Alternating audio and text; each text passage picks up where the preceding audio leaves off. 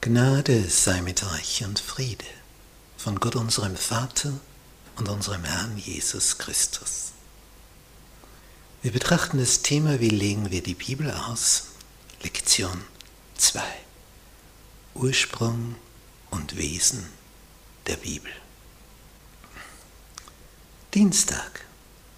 Das niedergeschriebene Wort Gottes.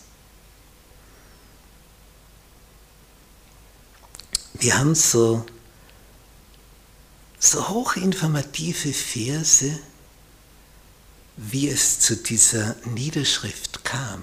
Nämlich bis zu Mose, also vor 3500 Jahren, wurde alle Information mündlich weitergegeben.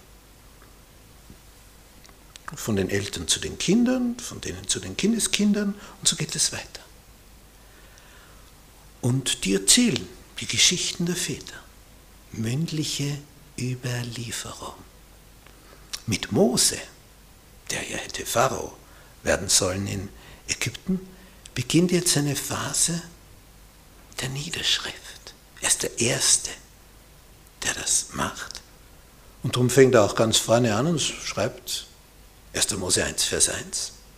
Am Anfang schuf Gott Himmel und Erde. Er fängt vorne an. Er ist der Erste, der das niederschreibt. Gesagt wurde das schon länger. Aber er verschriftlicht es jetzt. Und dieser Auftrag zur Verschriftlichung, ja, der kam von Gott selbst. Nicht im 2. Mosebuch Kapitel 17, Vers 14 heißt es, wo Gott zu Moses sagt, schreibe das zum Gedenken in ein Buch und präge es den Ohren Josuas ein. Das ist der Nachfolger, den sollst du einschulen. Der soll einmal das durchführen, was du dann nicht mehr kannst, weil du tot bist. Dieses Schreib's auf, damit die Nachwelt es auch noch weiß, zum Gedenken. Wir haben das heute noch in so im Altbestand der Häuser in Zentren, wenn da irgendwo eine Tafel steht, eine Gedenktafel, dass man sich erinnert, hier wohnte der Komponist Wolfgang Amadeus Mozart. Hier schrieb er die Melodien zur Zauberflöte, zum Beispiel in irgendeinem Haus in Wien, Salzburg, in Österreich. Diese Tafeln dienen also dazu, auf das du nicht vergisst. Und interessanterweise schreibt man das meistens auf Stein, damit es eben länger hält. Es wird eingraviert. Nicht wie bei einem Grabstein.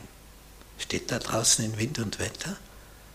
Und damit das nicht vergeht, es ist eingeritzt.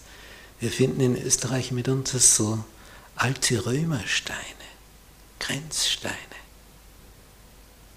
Ich meine, das ist 2000 Jahre her. Aber da kannst du noch immer das Eingravierte erkennen, weil es in Stein eingraviert ist. Denn diese Steine haben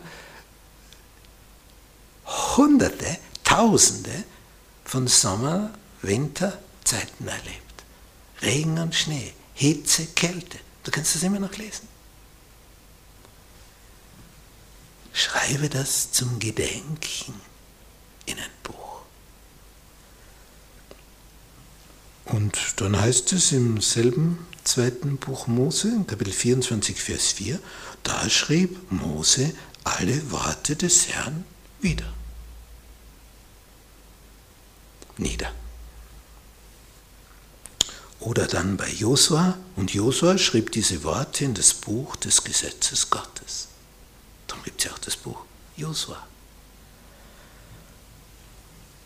Oder zu Jeremia wird gesagt, schreibe dir alle Worte, die ich zu dir geredet habe, in ein Buch.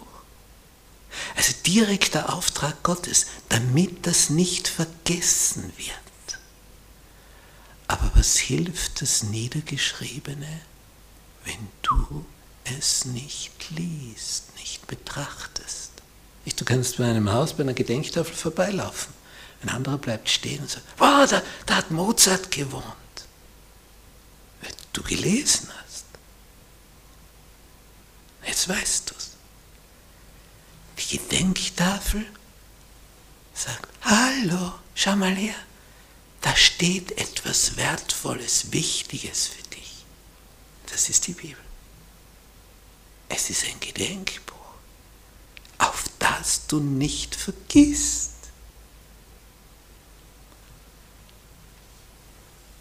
Und Johannes auf der Insel Patmos, der da in die Zukunft geblickt hat, der Dinge gesehen hat, die noch kein Mensch geschaut hat. Was sagt ihm der Herr? Was du siehst, das schreibe in ein Buch. Und jetzt haben wir die Offenbarung, die an Johannes gegeben wurde.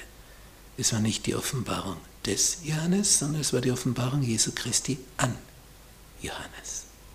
Und jetzt haben wir das in Händen und können es lesen, 2000 Jahre alt.